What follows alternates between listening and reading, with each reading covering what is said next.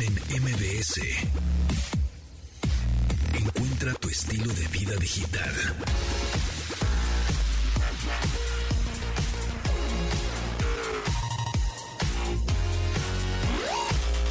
Amigos, amigos, bienvenidos. Mi nombre es José Antonio Pontón. Bienvenidos a este programa de estilo de vida digital que se transmite, ya saben, de lunes a viernes a las 12 del día en esta frecuencia MBS 102.5. Muy contentos, muy emocionados de estar aquí este martes 3 de mayo de 2022. Que como ya les decía hace ratito, vamos a tener boletos para Cumbia Kings, vamos a tener boletos para Harlem Globetrotters, que me emociona mucho porque es este sábado 7 de mayo y así voy a festejar mi cumpleaños. Viendo los Harlem Globetrotters porque amo el básquetbol y el básquetbol está buenazo. Ayer ganaron los en nuestra sección deportiva los, el Flash Deportivo. ganaron los Miami Heat, muy bien. Y también eh, ganaron los Phoenix Suns. El día de ayer ya están en las semifinales de conferencia en estos playoffs. Por cierto, ayer se llevó a cabo el Met Gala. Y bueno, pues ya saben que hablando de básquetbol fue Russell Westbrook, este eh, integrante del equipo de los Lakers, que por cierto los Lakers no están en playoffs. Traían un equipazo y fue la decepción del año, ¿verdad? Pero bueno, Russell Westbrook, que es el número cero de los Lakers, los Ángeles, estuvo ahí presente en el Met Gala, pues ya saben que ese Russell Westbrook siempre se, se viste así muy fashion y pues por supuesto fue a este, a este evento, muchos artistas, muchos actores, por ahí creo que Bad Bunny estaba por ahí, un chorro de gente y también quien, quien no podía faltar, el ajonjolí de todos los moles, el señor Elon Musk el millonario, el magnate, el número uno, el más rico del mundo, que ya saben que tiene Tesla, SpaceX, Neuralink, The Boring Company, todas estas compañías eh, gigantescas y Twitter ahora, ¿no? Porque ya saben que lo compró por 44 mil millones de dólares. Y bueno, pues ahí andaba el señor Elon Musk y una reportera de eh, Entertainment Tonight, ahí tuvo una oportunidad de, entrevistarlo, de decirle dos, tres este, preguntillas y una de ellas fue eh, a continuación la que vamos a escuchar. Why did you use the money that you purchased Twitter with to do something for charity? ¿Por qué utilizaste ese dinero para comprar Twitter y no para algo de, de caridad?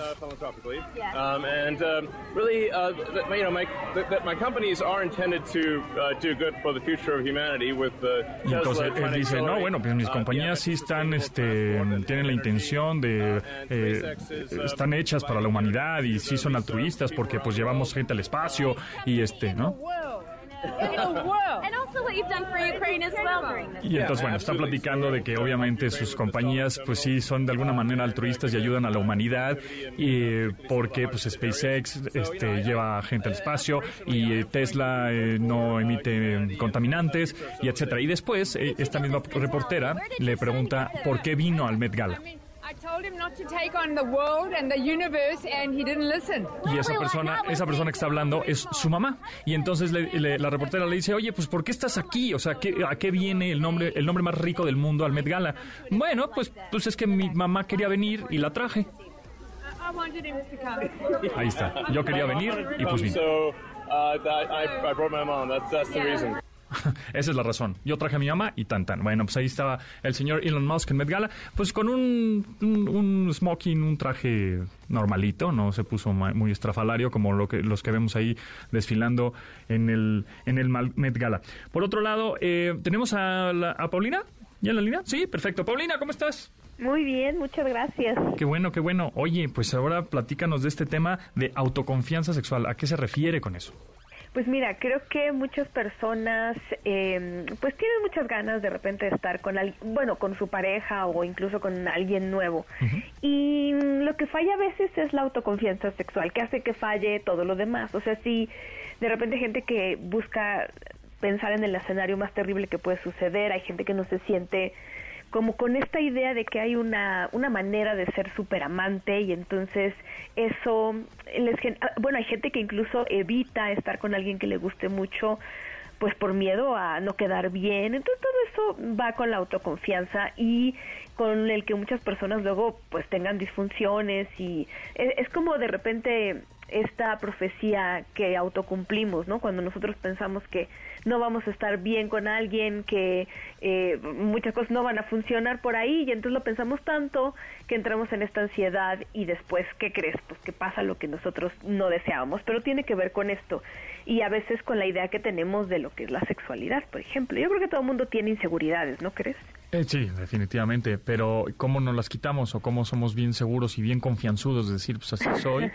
este y, y te guste o no te guste, no sé, o sea, cómo, cómo, es difícil explicar, pero cómo, cómo, cómo nos ponemos seguros de nosotros mismos. Pues En- hay varias maneras. sexual, bueno. la, la verdad es que la primera, yo creo que eh, mejorar la autoconfianza tiene menos que ver con técnicas, que luego es lo que me preguntan, como qué técnica es la más efectiva para lograr, y más con, eh, primero, bueno, revisar cuáles son nuestras actitudes ante nuestra sexualidad, porque cualquier cosa que nos esté molestando ahí va a surgir en algún momento. A lo mejor la queremos poner así como hacia atrás, pero eso eso que estamos no viendo también, ¿no? La- los mitos, eh, la culpa, todo eso, pero también entender que es mucho más importante estar con la persona con la, con, en ese momento y, y un poco saber que, neces que vamos necesitando, que planear técnicas y posiciones así como muy extrañas que en realidad no, no contribuyen necesariamente a sentirnos mejor.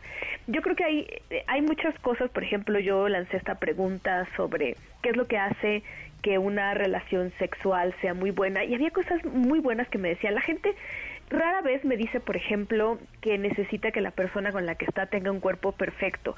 Y esto lo digo porque creo que todavía hay personas que sienten y me lo han dicho que cuando van a estar con alguien si tienen algún defecto o a lo mejor sienten que no tienen una buena relación con su cuerpo la otra persona en consecuencia va a salir corriendo. La verdad es que las personas que nosotros recordamos como mejores amantes o nuestras mejores experiencias eróticas no tienen nada que ver con la perfección corporal de nadie, ni la nuestra ni de la otra persona. De acuerdo. Es mucho estar con la otra persona. Fíjate, alguien decía, yo, yo necesito saber que no em, que no solamente soy una opción, que, que soy una prioridad, al menos en ese momento con la persona, que no voy a ser solamente un número, algo con quien me van a comparar con otras personas, sino realmente saber que esa persona está atendiendo a mis necesidades. A veces estamos tan metidos y metidas en la técnica que nosotros queremos hacer que no estamos viendo si la otra persona lo está disfrutando, eh, si le está causando incluso demasiada sensibilidad que se puede convertir en dolor. En eso nos concentramos a veces porque, claro, todo el mundo queremos quedar bien con alguien que nos gusta, pero la verdad es que la- las relaciones sexuales pues tampoco es que tengan una receta de cocina. Yo creo que también tiene que ver con derribar algunos mitos. La idea, por ejemplo, todavía de muchas personas como que la de relación sexual, lo bueno o malo que se dé va a depender, por ejemplo, del hombre, de lo que él pueda hacer, de que él tenga una erección y de que le eche muchísimas ganas y cuánto dure, porque eso también eh, afecta a los hombres, pero también a las mujeres, que no logramos tampoco a veces eh, saber que podemos tomar la iniciativa. Fíjate, hay muchos hombres que mm, mm, hablan de que les gustaría que su pareja o las mujeres con las que salen o han salido tomaran la iniciativa más de lo que lo hacen y, y sentir que ellos tienen menos la carga de tomarla como esperan a- o han esperado algunas de sus parejas, ¿no? Es que creo, no sé, no sé si es un, una- un sentimiento ahí general, que creo que como que el hombre siempre está disponible, ¿no? O sea, Sí. que en general como que la mujer, en cualquier momento, si la mujer dice ahorita, el hombre dice va, ¿no? O, o generalmente, ¿no? O sea, Sí. En, ¿no? este, en un porcentaje Sí, grande. y es- Y, al revés no, o sea, como que dice el hombre, no, pues mejor igual y no, y entonces mejor no me acerco hoy porque uh, pues igual no quiere, igual me ha dicho que no un, pa- un par o, o tres o cuatro o cinco veces no, entonces pues mejor ya no, mejor me espero a que, que ella me diga cuando ella quiera, ¿no? No sé. claro.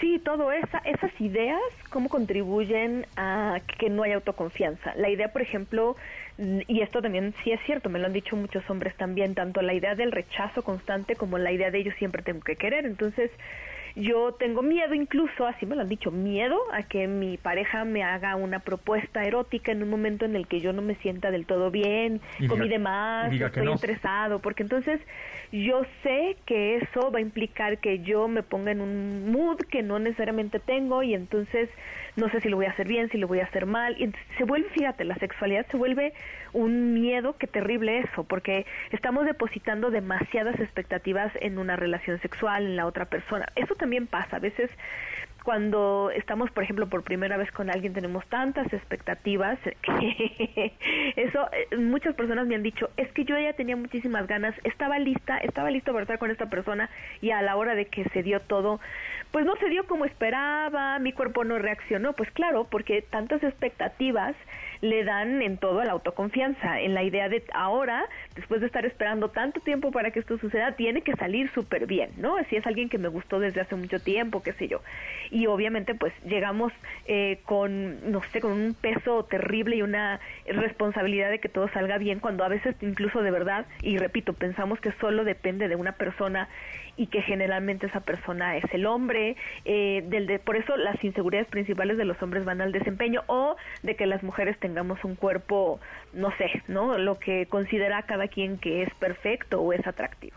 Muy bien, muy bien, seguimos platicando con Paulina Millán. En un ratito después del corte continuaremos con ella, pero también vamos a estar regalando un pase doble para los Harlem Globetrotters. Así que vayan descargando una aplicación que es gratuita tanto para iOS como Android. Es un, es un juego de básquetbol muy padre. La verdad es que yo lo disfruto mucho. Se llama Bouncy Hoops. Bouncy como de rebotar. Bouncy con Y al final. Bouncy Hoops es H-W. W, perdón, H-W-O-P-S. Bouncy Hoops, descárguenlo jueguenlo un ratito y, que, y si me mandan un screenshot de su score, el primero que me mande un screenshot o una captura de pantalla del, del score que tuvieron, del, del, puntaje que tuvieron, se gana este pase doble para ir a ver a los Harlem Globetrotters a la Arena CDMX este sábado. Mándemelo a arroba pontón en MBS en Twitter, ¿ok? Ya está. Continuamos después del corte con Pontón en MBS. Estamos de regreso con Pontón en MBS. Rolón, cover de, de Police, la, lo está interpretando Gustavo Cerati. Tráeme la noche, Bring on the Night. Gran, gran rola este cover en donde, bueno, pues está Andy Summers, Gustavo Cerati y el baterista, que ya saben que a mí me encantan los batacos, es este Vini Colayuta y es un genio. Y se oye espectacular esta canción en este martes de rock en español. Seguimos platicando con Paulina Millán, sexóloga, y bueno, estamos hablando de la autoconfianza sexual y de, pues, ¿qué, ¿cómo le podemos hacer para ser justo más seguros eh, antes, durante y después, ¿no? Del acto. Sí. y también, fíjate, ¿cómo podemos contribuir a la seguridad de la otra persona? Ah, Yo justamente leía una investigación que se hizo en hombres y muchos de ellos expresaban que lo más importante y lo que más les ayudaba a la autoconfianza era tener un cumplido por parte de su pareja, que no siempre hacemos a los hombres, como que es más común hacia las mujeres, pero no importa quién se vamos a hacer el cumplido, que sea un cumplido genuino y que no demos por hecho que no tenemos que hacerlo porque la otra persona sabe que es lo que más me dicen, es que ya mi pareja sabe que me gusta muchísimo, este, que, me excita mucho, hay que decirlo también, eso ayuda muchísimo a la autoconfianza, todo.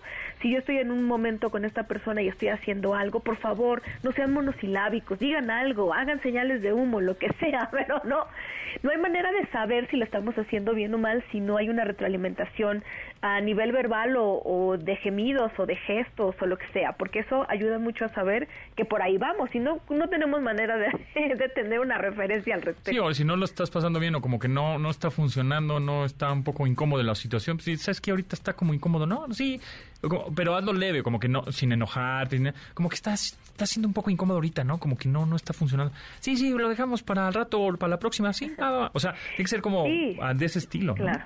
Porque fíjate, si tú tienes una pareja en donde tú sabes que tienes esta libertad de mostrarte vulnerable, de decir cuándo sí, cuándo no, eso te eleva muchísimo la autoconfianza, porque entonces tú sabes que vas a proponer cosas, vas a hacer cosas y en el momento en que la otra persona sienta que no va, que no le está gustando, te lo va a decir. O sea, no, la idea del el problema con la autoconfianza es que a veces tenemos que estar adivinando y entonces eso le pega a la autoconfianza, porque ¿cómo sé si voy bien, si voy mal, si tengo que estar adivinando? En cambio, si ya tenemos este acuerdo de que yo voy a proponer y hacer y tú me vas diciendo sí, sí o si no, ya me relajo mucho más, ¿no? Ya sé que entonces, bueno, si, si sigo es porque te está gustando.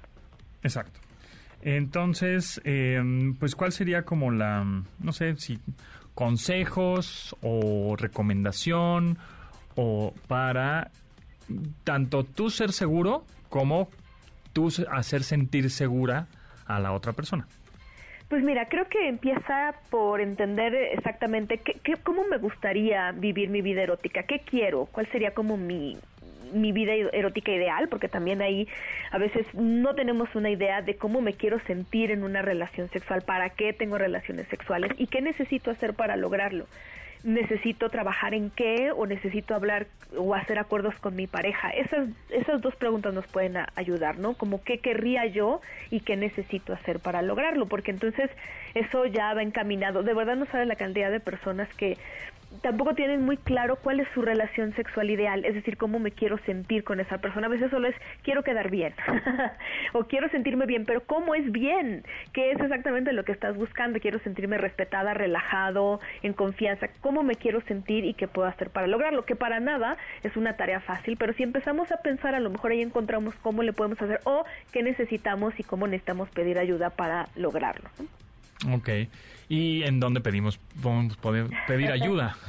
Pues a mí me pueden seguir en Instagram como Sex Paulina Millán y en Twitter como Sex Millán. Ahí, eh, pues sí, pongo algunas cosas que nos pueden ayudar. Es, es, es todo un proceso y, y sobre todo la información creo que ayuda a derribar mitos y cambiar actitudes.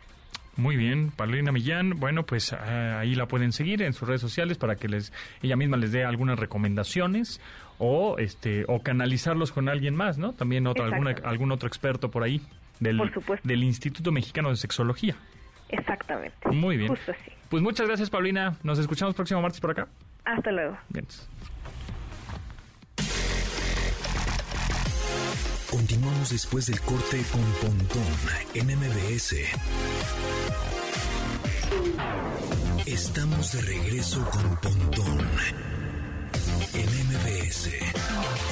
Esas rolas que salieron hace 20 años pero que siguen vigentes, ¿no? Presidente de Kinky. Es esta canción del 2003. Gran rola de su álbum Atlas. Están escuchando aquí en MBS 102.5. En MBS. A ver, si eres dueño de un restaurante y te interesa incrementar tus ventas al mismo tiempo que disminuyes la rotación de personal, pues Hero Guest es para ti. A ver, con Hero Guest podrás capacitar a tu personal con una inversión mínima de tiempo y de manera digital. Convierte a tus colaboradores en expertos en ventas con un entrenamiento muy fácil y un aprendizaje divertido que recibirán cada semana evidentemente directo a su celular porque funciona a través de una aplicación móvil y es muy rápido, ¿ok? Hero Guest es la base de la educación en restaurantes porque ya capacita y entrena a más de 400 restaurantes, por ejemplo, y a más de 5000 alumnos en todos los estados de la República. Así que ya sabes, si tienes un restaurante y quieres incrementar tus ventas, tener una muy buena capacitación, fácil, divertida, rápida, bueno, pues ya sabes en dónde entrar. Es Hero heroguest.com. www.heroguest.com. Tecnología. NMBS. Entrevista. Sí, señores, estamos muy emocionados porque se está cantando el cielito lindo en Roma. Sí, en Roma, no la colonia Roma, no, señores, no. En Italia, Roma, porque México es campeón del mundo. ¿Y por de qué? ¿De qué me estás hablando, Pontón? Que no estoy entendiendo nada. Pues sí, Marian Bliss Blake, directora del Comité Fotográfico Mexicano, nos va a platicar por qué están primero en Roma eh, y por qué México tiene una copa, una copa mundial prácticamente. Marian, ¿cómo estás? Bienvenida. Hola Japontón, muy contenta de estar aquí contigo. Gracias por esta invitación para compartir una noticia tan, tan importante y especial para México. Padrísimo. Bueno, primero rápidamente platícanos y dinos qué es el Comité Fotográfico Mexicano. Claro, eh, el Comité Fotográfico Mexicano es una organización em, que se dedica a promover la fotografía mexicana para eh, mostrarla a nivel mundial. Ok, ¿puede ser fotografía eh, tomada con cualquier dispositivo? Claro, nosotros invitamos a todos los apasionados de la fotografía, sin importar qué dispositivo usen para tomar sus fotos, qué tipo de foto les guste tomar, de qué parte de la República eh, sean. Lo único que nos interesa es que tengan este amor por crear fotografías. Perfecto. Entonces, si tienen un teléfono, si tienen una cámara súper profesional, una DSLR, análoga, 35 minutos, la que sea, imagen, este, bueno, pues el comité, obviamente, eh, se encarga de, promocionarla, de, digamos, de, tenerla ahí y darles un tour como es que están ahora en el, bueno, que ganaron y ahorita me explicas qué es lo que ganaron y por qué ganaron y con qué fotografías en el World Photographic Cup ahí en Italia. Eh, se, lleva a cabo em, todos los años y solo en y, está en diferentes este países este World Photographic Cup. Cada, cada país que participa en el World Photographic Cup eh, hace una convocatoria nacional y deciden ellos cómo van a preparar su portafolio. Pero yo te voy a platicar de México. Nosotros tenemos AskClick con México. Esa es nuestra convocatoria, donde invitamos a todos los fotógrafos. Normalmente nos, nos llegan aproximadamente 3.500 fotografías de, todo el país, de excelente, de excelente calidad. Y un panel de jueces internacionales nos ayuda a hacer esta curaduría para elegir nada más las 18 mejores, o sea, de 3.500, nada más se eligen 18 mejores porque la World Photographic Cup o Copa Mundial de Fotografía es un poquito la combinación entre las Olimpiadas y la Copa Mundial de Fútbol, es donde, donde se, se presenta lo mejor de lo mejor que cada país tenga que ofrecer, bueno, en este caso en cuestión fotografía, así que eh, se, aunque todos están invitados y nos encanta que participen, no importa en qué nivel o con qué dispositivo tomen sus fotos, sí estamos buscando las mejores fotografías de México.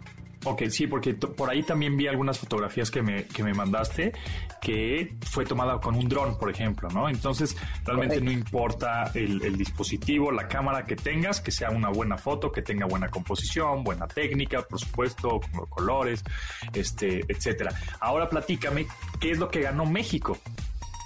Bueno, México, esta es la séptima participación de, nuestro país en la World Photographic Cup. Se lleva a cabo cada año. Eh, este año la sede es Roma, pero cada, cada, vez va, va cambiando de, país donde se, se, efectúa la premiación. Y México eh, fue coronado esta noche eh, como campeón del mundo para, para la, la, foto, la fotografía. Em, llegamos a, Roma como favoritos para ganar la copa con nueve imágenes en la final. Entonces, de las 18 que mandamos, nueve llegaron a la final. Eh, extraordinario. Y, México ganó dos medallas de oro y una, una de plata y seis lugares entre los diez mejores del mundo. Y este, y hablando de los mejores del mundo, ¿qué otros países estaban participando?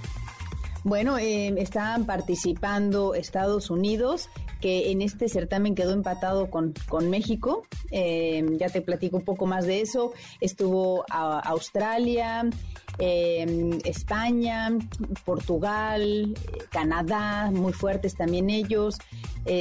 35 países en total participaron este año en la Copa Mundial y las fotografías que ganaron el oro, más o menos, yo sé que radio, ¿no? Pero más o menos describirlas, cómo, cómo fueron, qué técnica utilizaron, mm, de qué temática o qué, en qué categoría entraron. Claro, bueno, te platico primero las categorías. Tenemos categoría de ilustración, boda, retrato, naturaleza, reportaje y boda. Son, son seis categorías. Eh, México llegó con finalistas en todas las categorías. Este es el primer año que logramos tener finalistas en todas las categorías, así que un gran año para, para, para México y en algunas teníamos em, varias fotografías.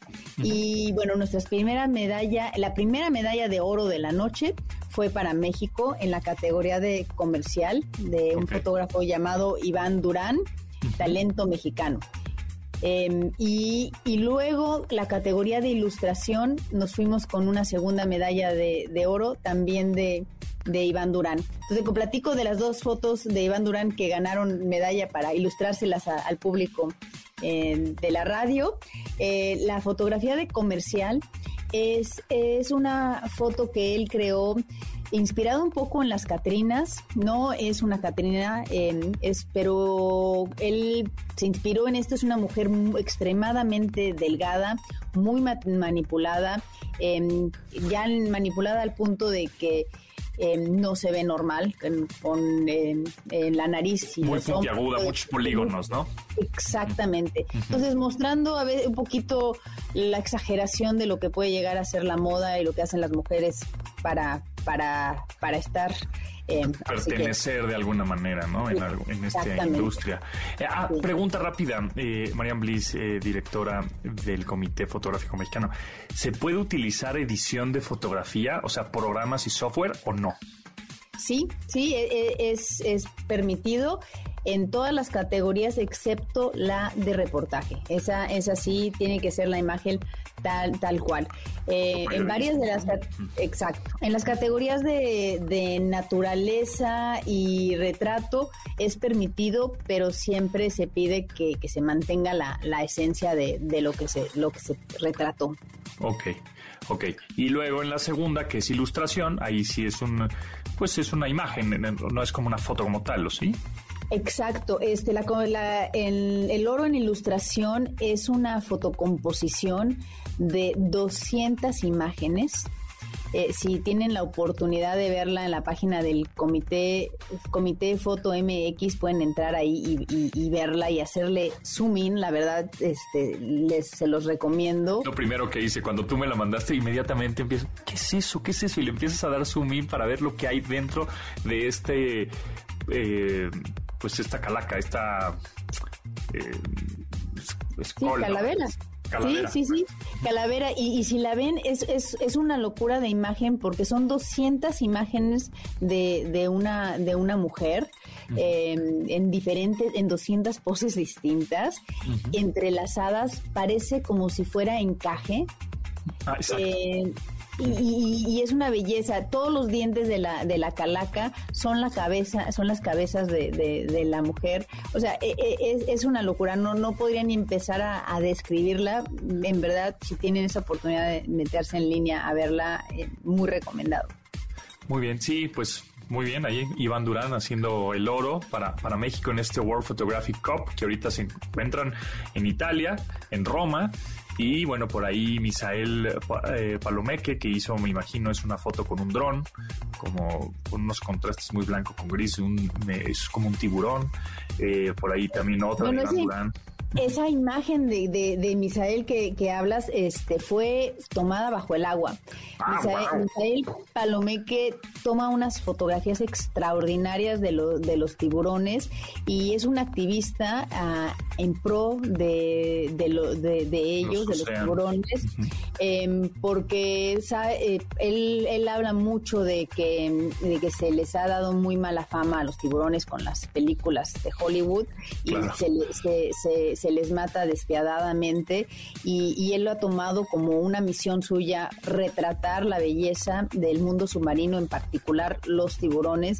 Tiene una, una locura de, fotos y esta, esta foto se tardó años en ah. lograrla, porque eh, él sale a bucear constantemente, a retratar, y ya había visto eh, el fondo del mar allá en, en Cancún eh, blanco, eh, la, arena, pero cómo, cómo hace ciertas figuras. Y él dijo, un día me va a tocar ver a un tiburón nadar eh, y que esté haciendo esas mismas curvas que, que se ven pintadas en, en, la arena. Y bueno, eh, finalmente, finalmente la logró. Así que es una, es una obra de arte esa, esa Sí, una excelente composición en el momento exacto. Ana Iglesias también con, en la categoría de retrato. Iván Durán otra vez también, categoría de retrato impresionante. Exacto. Este, y nuestra siguiente medalla, exacto, Iván Villagrana fue nuestra tercera medalla de la noche, medalla de, plata en la categoría de retrato con, una fotografía de, un contorsionista em, pintado a mano porque este con como body painting, ¿no? Con body painting exactamente, porque fue parte de, una eh, colección de imágenes que hizo representando a los planetas. Y, aquí estaba representando al planeta Urano. Eh, entonces, este, una imagen muy creativa y bueno, pues se lleva, se lleva, se lleva plata. Y por ahí una, una, imagen que de verdad que está impresionante, que es así, no tiene Photoshop, pero ni de broma, que es este fotoperiodismo, es la de Yoshin Hinojosa. Órale. Qué fuerte imagen. Sí, esa es así para, para, para el tráfico, esa, esa, esa imagen. Sí, esa igual y no la posteamos en Twitter, aunque hay mucha libertad de expresión, pero pues igual posteamos, pues sí es realmente fuerte. Pero todas estas imágenes, ¿en dónde las podemos ver, María? Las pueden ver en la página del Comité Fotográfico Mexicano, que es comitéfotomx.com, y también pueden ir a la página de la Copa Mundial, worldphotographiccup.org. Eh, ahí pueden, pueden ver todas las fotografías que participaron de los 35 eh, países para que, vean y, se inspiren y, se den cuenta que, que, México está a la par de todos estos países considerados potencia mundial y que somos campeones del mundo somos campeones del mundo en fotografía.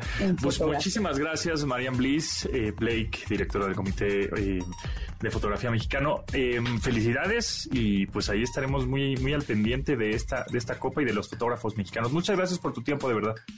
Ay, gracias a ti por, por este espacio y poder compartir esta gran noticia para nuestro país. Gracias, que estés muy bien.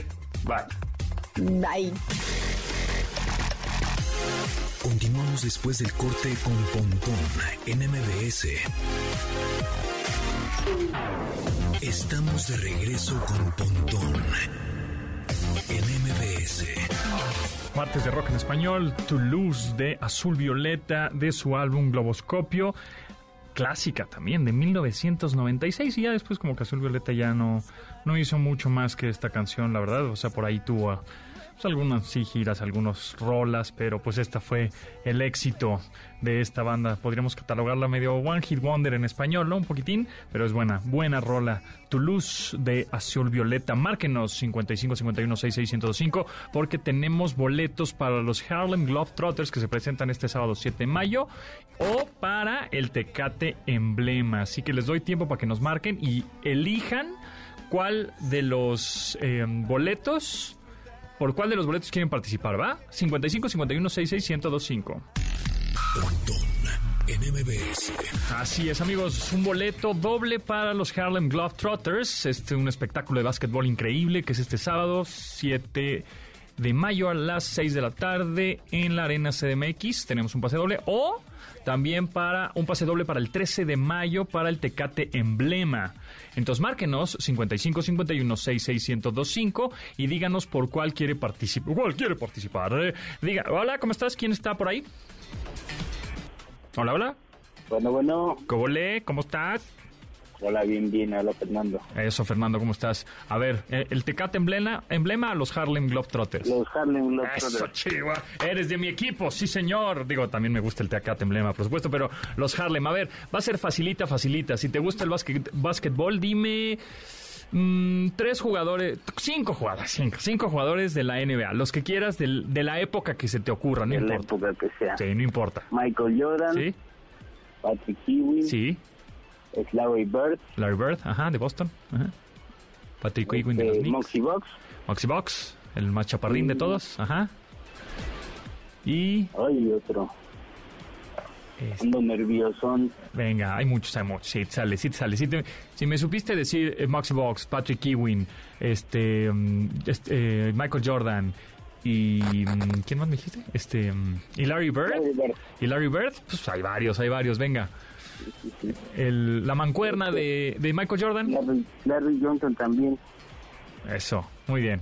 Pues ya está, se lo gana el pase doble para que vaya a ver a los Harlem Globetrotters este sábado 7 de mayo a las 6 de la tarde en la arena CDMX. No nos vayas a colgar porque te vamos a, este, a decir en dónde tienes que pasar por tus, por tu pase doble para que vayas a ver este show increíble de básquetbol. Y ya nomás nos queda uno, ya no, ya se acabó, se finí, adiós, nos vemos otro día. Ya, ¿no? ¿No? Ya, bueno, pues por eso decía que ya no, entonces ya no hay boletos. Mañana regalamos otro, yo creo que mañana regalamos el, de, el del emblema.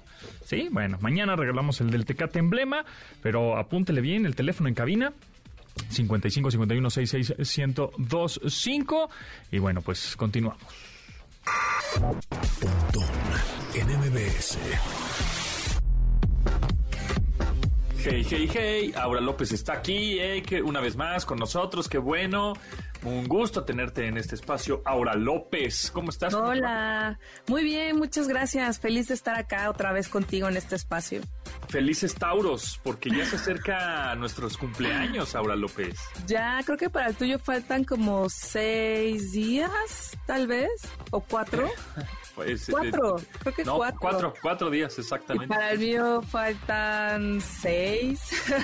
exactamente, así es, muy bien. Ya estamos. Tauro, estamos Ya estamos mayores, mayores, ¿verdad? Ya estamos. No, claro que Pero nos gustan los videojuegos. ¿Ya viste que, que por ejemplo, el, el, la edad promedio mundial del videojugador es de 35 años? Sí, y justamente es el tema que te quiero contar hoy y les quiero platicar a todos los que nos están escuchando, porque fui a ver una exposición que se llama Videojuegos, los dos lados de la pantalla. Esta es una exhibición traída por Fundación Telefónica y el Centro Cultural de España y CENART. Es, eh, es una exposición que se hizo en España y está bien interesante porque aparte de tener datos duros, nos hace recordar a muchos de los que crecimos por ahí de la década de los 80s o 90s en cómo estaba esta industria que era pues casi naciente, pequeña, de nicho y cómo hoy en día es algo muy importante. Entonces les quiero platicar un poquito de qué trató.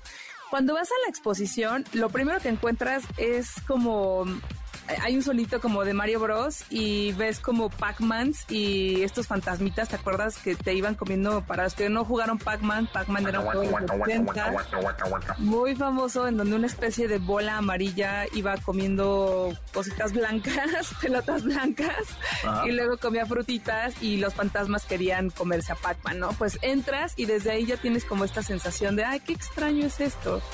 Y algo padre de la exposición es que te va mostrando, por ejemplo, cuál es la relación de los videojuegos con las artes, eh, porque al final para hacer un videojuego tienes que basarte mucho en el dibujo, en el cine, en la pintura, en la música. Y es algo súper peculiar porque por ahí del 2000 yo me acuerdo que el mundo de los videojuegos no era tan conocido en México, incluso unas personillas por ahí se, titularon con una propuesta de desarrollo de videojuegos, desarrollo de personajes de videojuegos y me acuerdo que los maestros eran así como de, ah, esto está muy interesante, pero no sabemos qué es, ¿no? Y 20 años después ya es como, wow, toda una odisea, ¿no? Algo curioso es que cuando entras a esta exposición empiezas a ver, te, ponen por ejemplo de un lado eh, obras de que será de, de, por ejemplo, Mondrian o de Piranicé, que son pues pintores, y justamente te hacen la relación de cómo están esas obras inspiradas, eh, cómo esas, esas obras inspiraron a los creadores de otros videojuegos, como es uno que se llama Thomas Was Alone o Monument Valley.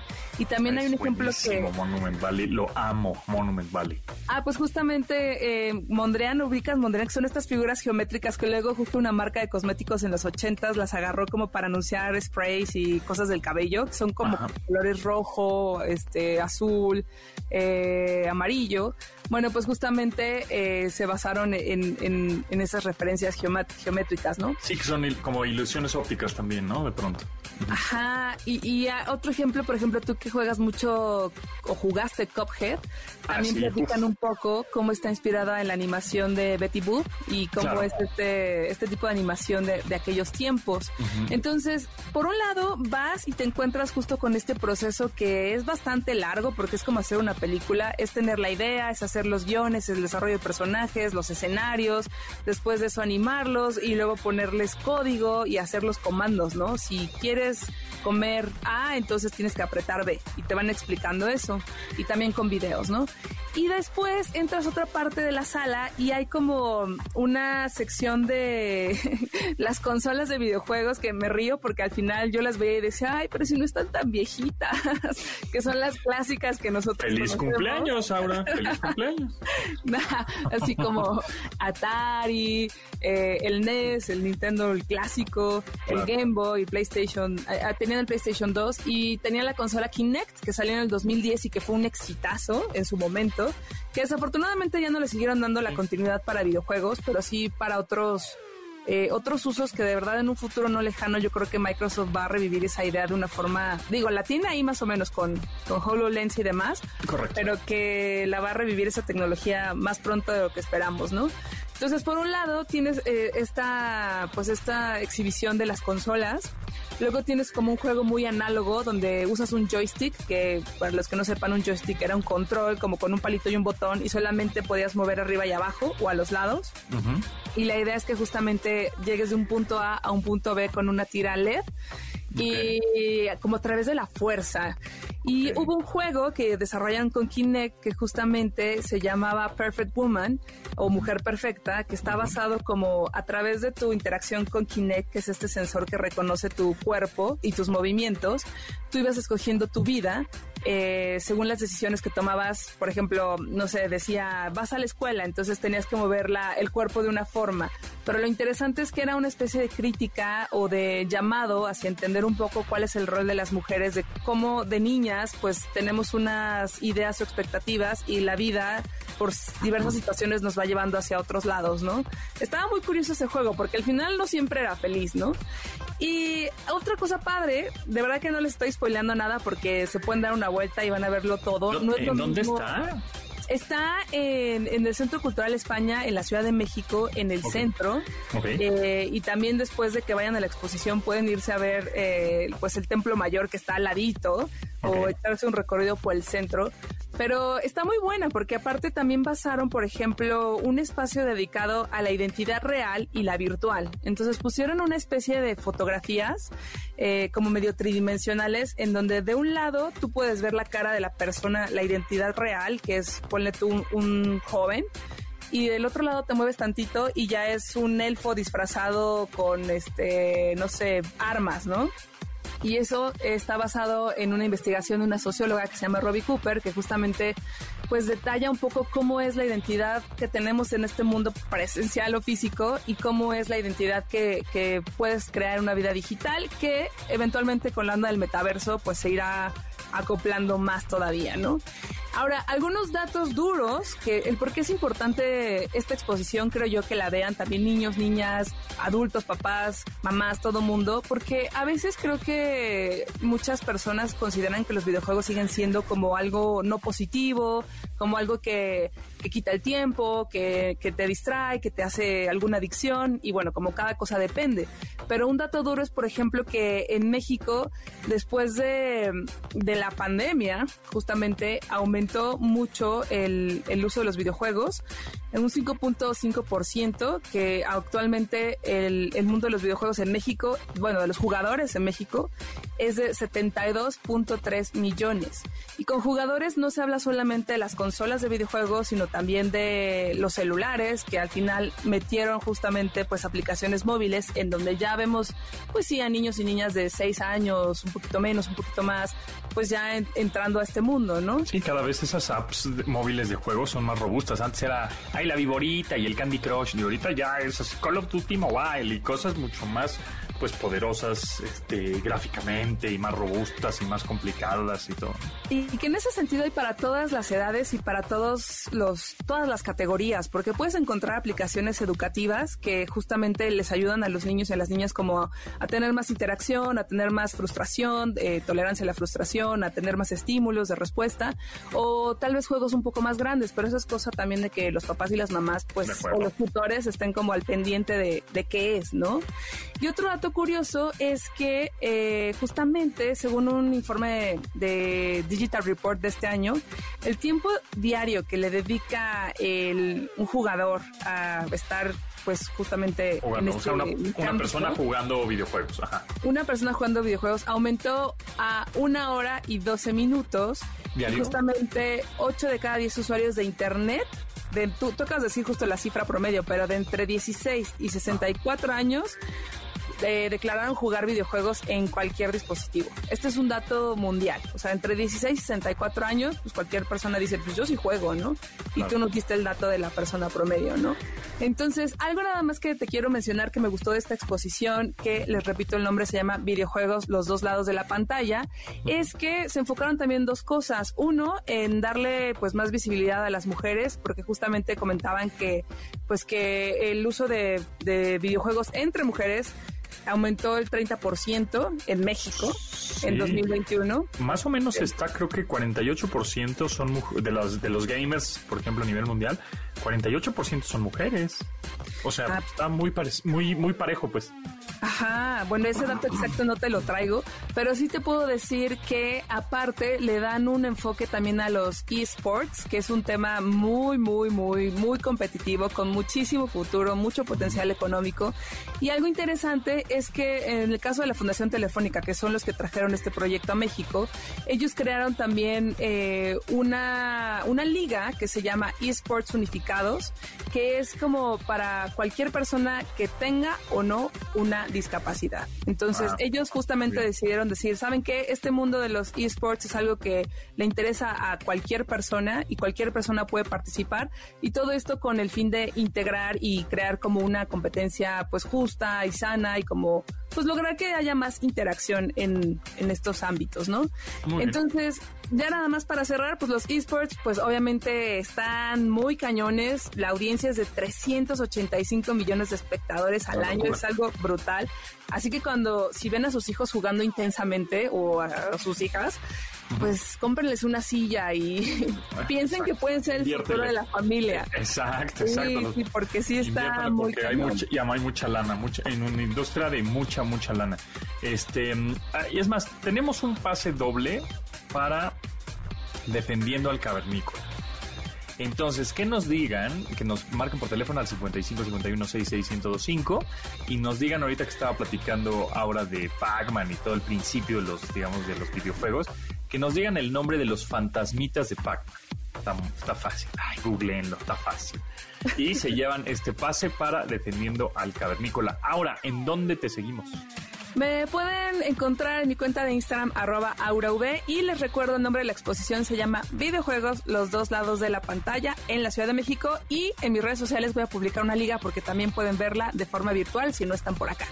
Ah, está bueno, perfecto. Pues muchas gracias, Aura, y nos estaremos este, escuchando y viendo por acá, ¿no? Muchas gracias. Vientos, muchas gracias y gracias a Yanin, Memo, Beto, Itzel, Marcos, Mario y Luis en la producción de este programa. Se quedan con Manuel López San Martín en Noticias MBS. Mi nombre es José Antonio Pontón. Mañana nos escuchamos a las 12 del día en esta frecuencia, 102.5. Pontón en MBS. Te espera en la siguiente emisión.